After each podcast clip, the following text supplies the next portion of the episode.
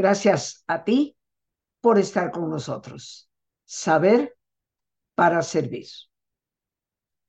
Hoy, queridos amigos, hemos titulado a nuestro programa Del dolor a la esperanza. Y no queremos enredarnos en grandes filosofías, sino procurar compartir con todos ustedes algo que nos resulte práctico, útil, en esta necesidad que todos tenemos a lo largo de la vida de transformar experiencias poco agradables, dolorosas, inclusive hasta de pérdida, en un renacer de una esperanza que mira hacia adelante. Se dice que es en medio del dolor cuando se pone a prueba nuestra verdadera fe, nuestro verdadero ímpetu, nuestro verdadero anhelo por salir adelante y continuar con la vida. Muchas veces tenemos una imagen de Dios como el Todopoderoso que se convierte en una especie de mago que resuelve todos nuestros problemas. Sin embargo, está en nosotros en gran parte el manejar el timón de ese barco que se enfrenta a la tormenta. Para todos ustedes que me conozcan, saben que creo profundamente en Dios, pero fundamentalmente en un Dios que me sostiene y que me hace, por la libertad que me ha dado, responsable de poder conducir mi propio barco a puerto seguro. Y hoy lo que quiero compartir son siete pasos que pueden resultar útiles para salir de esa experiencia dolorosa por la cual en ocasiones atravesamos, para recuperar el ánimo y seguir adelante con esperanza. Y voy a empezar por el primero de ellos. Y lo llamo, como aparece en la Biblia, Talitacum. Hay un pasaje en la vida de Jesús que habla de alguien que llega a pedirle a Jesús ayuda porque su hija está muy enferma. Y cuando llegan a la casa de esta persona que se lo ha solicitado, la gente lo recibe diciendo, no hay nada que hacer, ha muerto. Jesús entra a la casa pidiendo que todos salgan y con el padre y la madre de la niña se acerca a la cama donde yace esta criatura y le dice talitacum, que en arameo significa levántate. Y creo, queridos amigos, que este es nuestro primer paso para poder transformar el dolor en esperanza. Hay que levantarnos. Independientemente del pasaje bíblico, tomo y retomo el talitacum como un mensaje que nos debe inspirar a emprender el primer paso a darlo.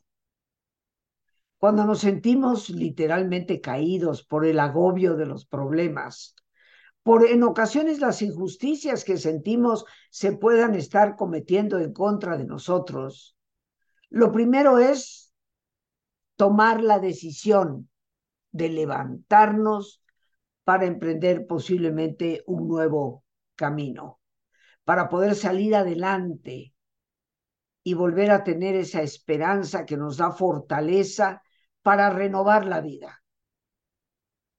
Detrás de toda adversidad hay indiscutiblemente una oportunidad, pero no la podrá apreciar ni mucho menos aprovechar el que no se levanta, da el primer paso para emprender un nuevo camino.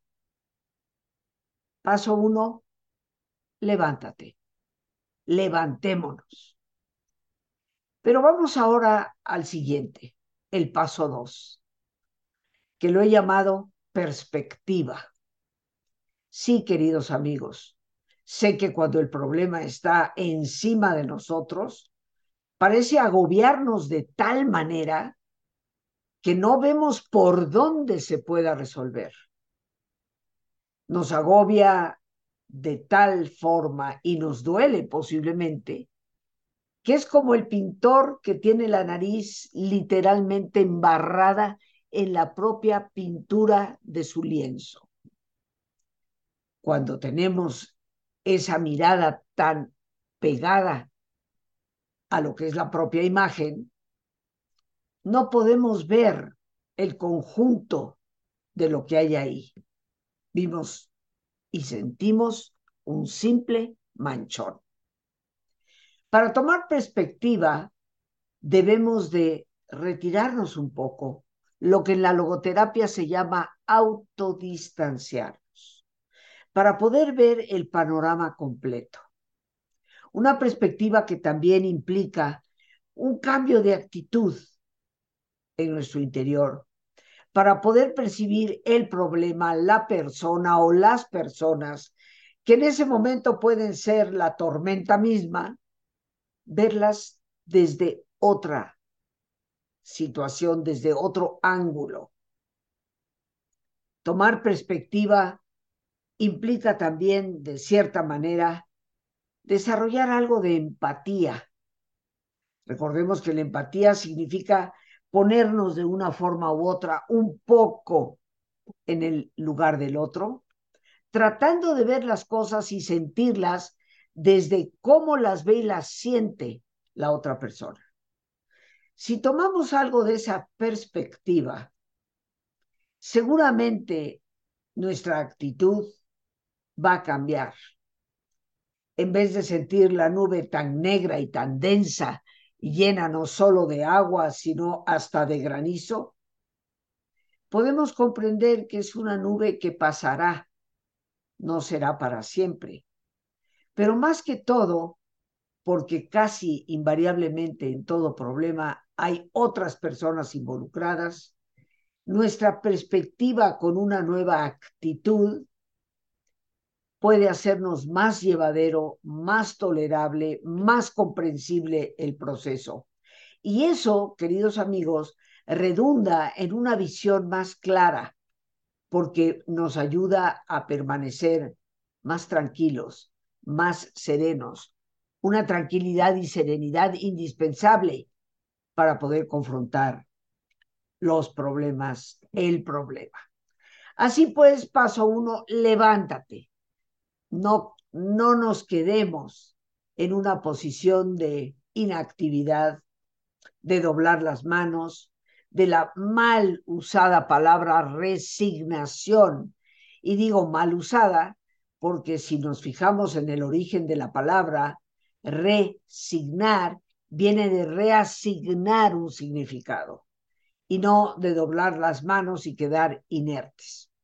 En este segundo paso de perspectiva, tratar de ver las cosas desde otro ángulo y procurar mejorar, cambiar, modificar, engrandecer una actitud que nos permita contemplar al otro, a los otros, desde su posición, lo cual nos dará mucho mayor campo para actuar.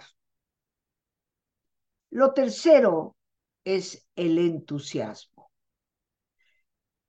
Sé perfectamente bien, queridos amigos, que cuando confrontamos un problema serio, hablar de entusiasmo parece absurdo.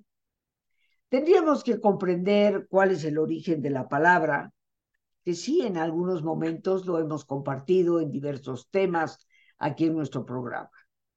En teo mo, Dios dentro de mí. Eso es lo que literalmente significa la palabra entusiasmo. Recordar entonces, queridos amigos y amigas, que ese Dios en el que muchos de nosotros creemos no es un mago, es una presencia que nos habita y nos sostiene. Entusiasmo que se origina desde ese convencimiento es como diríamos en el viejo refrán, tomar al toro por los cuernos. No podemos evadirnos, no podemos rehuirlo, no podemos negarlo. Serían estas tres cosas la peor estrategia para poder salir adelante, recuperarnos y pasar del dolor a la esperanza. Emprender las cosas con ánimo. Estarás, me imagino, plenamente consciente que cualquier persona que emprende la solución de un problema, si lo hace de manera pusilánime, sin ganas, con una inapetencia de soluciones, no llegará muy lejos. El entusiasmo es lo que nos da la fuerza para dirigir el barco con fortaleza, con velas bien desplegadas, para aprovechar los vientos que siempre existen y siempre soplan. Sin entusiasmo, el decaimiento es casi seguro. Y en ese estado, estoy convencida, estarás de acuerdo conmigo, es poco probable que podamos salir adelante. Un cuarto paso lo llamo yo renovación. Y cuando hablo, queridos amigos, de renovación, aquí va a entrar una palabra extraordinariamente importante para la vida, el desapego, el desprendimiento. Para renovarnos hay que dejar ir de ciertas cosas. Es como cuando una persona dice, he renovado mi guardarropa. Estoy segura que ni tú ni yo concebiríamos eso como una persona que siempre adquirió, que simplemente adquirió algo nuevo y lo metió. No, entendemos que sacó algunas cosas y las reemplazó por otras. La renovación en la vida nos exige soltar, dejar ir. El desapego a veces o en muchas ocasiones, no es fácil, pero es indispensable. Si queremos realmente pasar del dolor a la esperanza, tendremos cosas que soltar. La esperanza es renovación. La esperanza es emprender nuevos caminos. Y en esa renovación hay que soltar y dejar ir. ¿Cuántas veces nos quedamos apegados, apegadas justo aquellas situaciones, personas, cosas que son las que nos están provocando enorme daño. La vida cuando nos golpea a través de esas tormentas que se presentan, no basta solo el solventarlas. Tendremos que reparar el barco, tendremos que renovar algunas cosas en él. Y eso significa que tendremos que quitar algo de lo que hay. Renovar la vida es emprenderla con una nueva mirada, sí, desde una nueva perspectiva, como ya habíamos mencionado, y con entusiasmo por emprender, sin lugar a dudas, un nuevo camino. Pero hay que renovarnos y tenemos que dar en este cuarto paso una mirada de reflexión para darnos cuenta qué es lo que hay que cambiar. No solamente para salir de la situación en este momento, sino para evitar volver a caer en ella. Pero vamos a nuestro quinto paso. Alegría. Sí, algunos de ustedes me dirán, pero Rosita, en medio de una tormenta, de una adversidad, de algo que resulta eh, doloroso, injusto, alegría? ¿Cómo? Está íntimamente relacionada al tercer paso del entusiasmo. Bien decía de Chardin, este gran científico del siglo XX, era paleontólogo, descubridor del hombre de Pekín, que en su momento en antropología fue algo sumamente importante, que también era filósofo, teólogo, sacerdote jesuita, él afirmaba que la alegría es la señal infalible de la presencia de Dios. Pero vista desde la perspectiva de nuestra psicología actual, la alegría es el ánimo que debemos tener para emprender un camino. Y esa alegría, queridos amigos, puede surgir cuando más que seguir viendo la profundidad del pozo en el que sentimos encontrarnos, podemos vislumbrar alternativas que nos llevan a otro lugar, un lugar mucho más deseable, mucho más entero, holístico, mucho más pleno para nosotros. La alegría nace cuando nuestra mente se enfoca en ese resultado que anhelamos, más que seguir perpetuando la situación de pesadez que a cualquier persona le puede causar sentirse ahogado en un pozo por donde no ve salida. La alegría vuelve a encender ese ánimo necesario que una vez levantados y una vez tomada la perspectiva, renueva nuestro entusiasmo y nos hace la carga más llevadera para la renovación de la cual acabamos de hablar. El sexto paso en este proceso es compromiso con la vida. Hay razones para qué levantarme, tomar perspectiva, recuperar entusiasmo, renovarme y tener alegría. Hay un para qué. Y eso implica comprometerme con mi propia vida, porque quiero vivir mejor, con los demás, porque quiero aportar algo positivo que ayude a otras personas.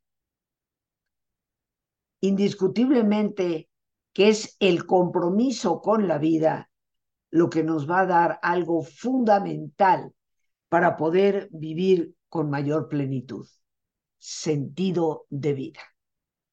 Nadie puede realmente alcanzar un sentido si no hay un compromiso con algo, con alguien.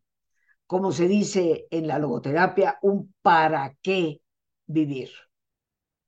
E indiscutiblemente, como lo dijo el gran filósofo del siglo XIX, Federico Nietzsche, si encuentras un para qué, vas a descubrir el cómo.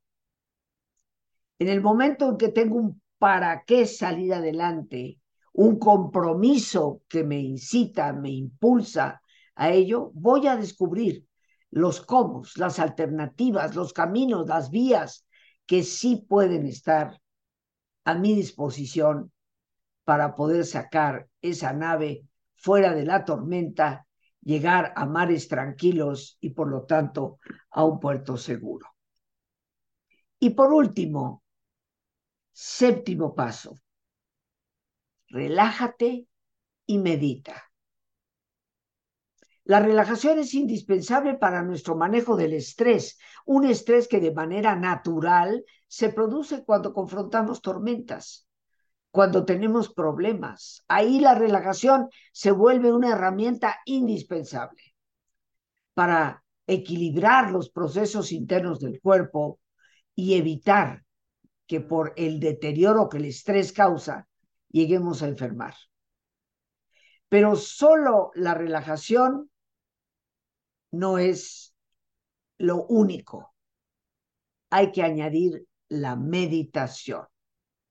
Y esto implica ese espacio de silencio personal para que de acuerdo a la creencia que cada uno de nosotros tenga, podamos reflexionar, podamos dialogar con Dios de acuerdo, reitero, a la creencia que cada uno de nosotros pueda tener.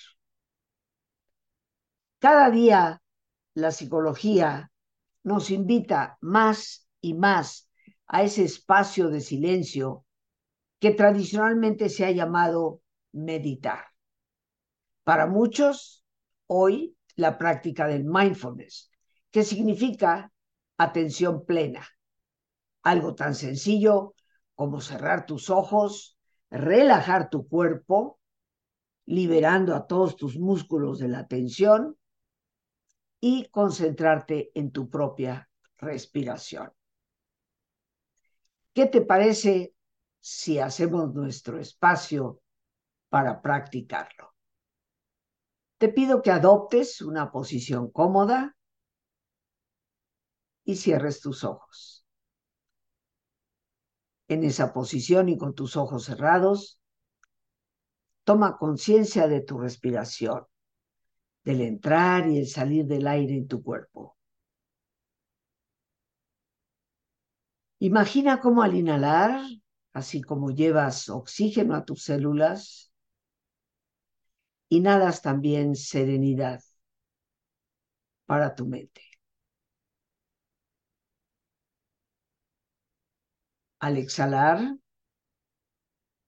así como tu cuerpo se libera de toxinas, imagina cómo en ese aire que sale te liberas de todas las presiones y todas las tensiones. Respira profundamente.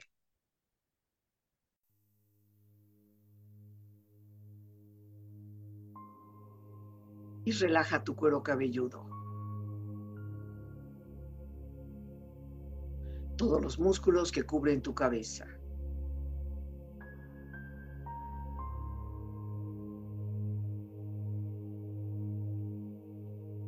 Relaja tu frente. Siente la piel, la vibración de la piel que cubre tu frente.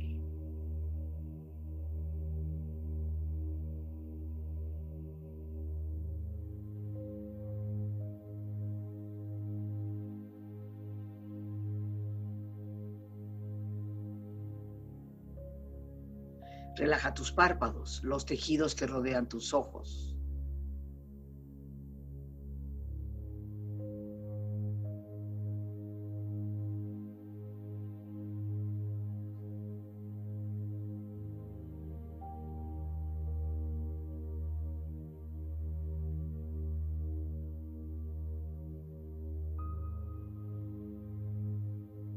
Relaja tus mejillas, toda la piel, todos los músculos que cubren tu cara.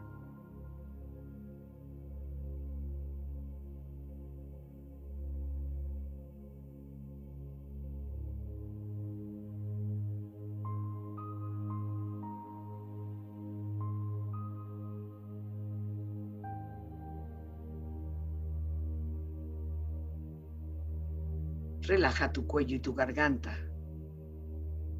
Siente su flexibilidad, equilibrio, balance.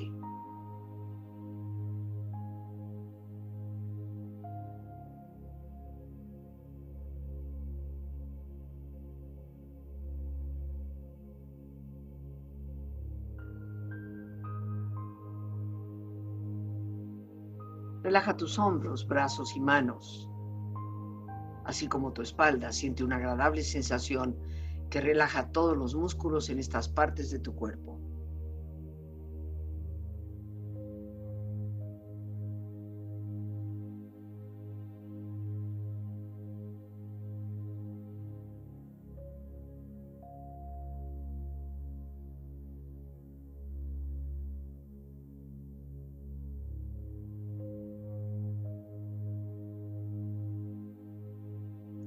Relaja tu pecho exterior e interiormente, relajando todos los músculos, imaginando a todos tus órganos internos funcionar rítmica y saludablemente.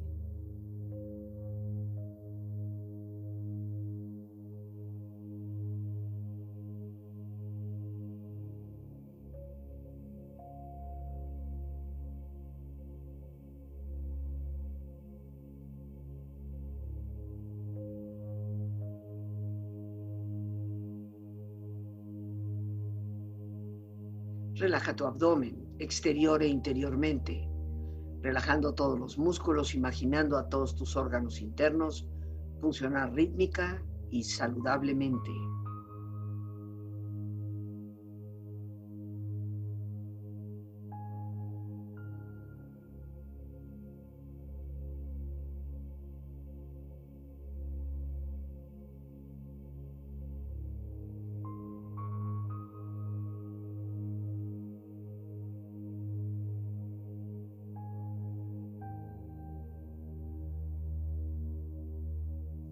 Relaja tus muslos, tus rodillas, siente la piel, la vibración de la piel que cubre estas partes de tu cuerpo.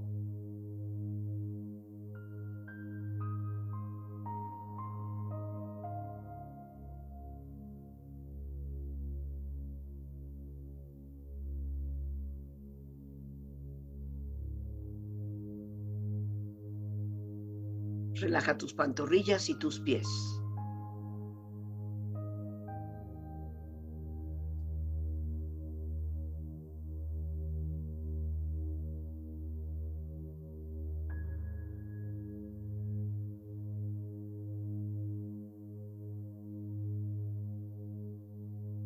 Con tu cuerpo profundamente relajado, proyecta en tu mente la imagen de un lugar ideal para el descanso Imagina los colores, los sonidos, los aromas.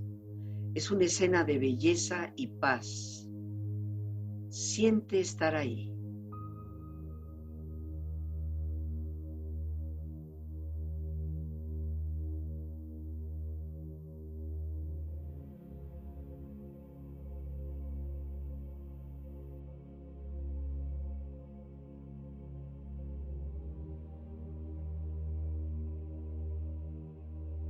Tu cuerpo relajado y tu mente serena, reflexiona.